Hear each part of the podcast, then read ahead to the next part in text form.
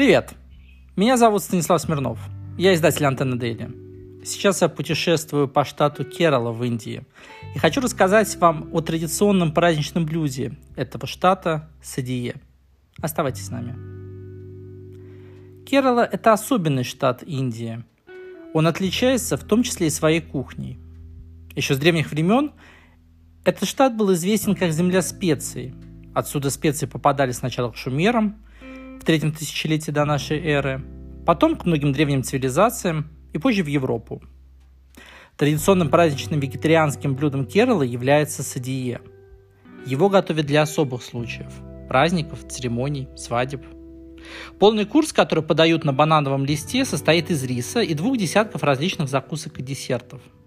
Приготовление начинается накануне вечером – а все ингредиенты должны быть готовы к 10 утра. В мой предпоследний день проклятия Шахти, об этом месте я расскажу в одном из следующих подкастов, мне приготовили сыроедческую версию садие. Есть ее надо руками, а в перерывах запивать пряными напитками.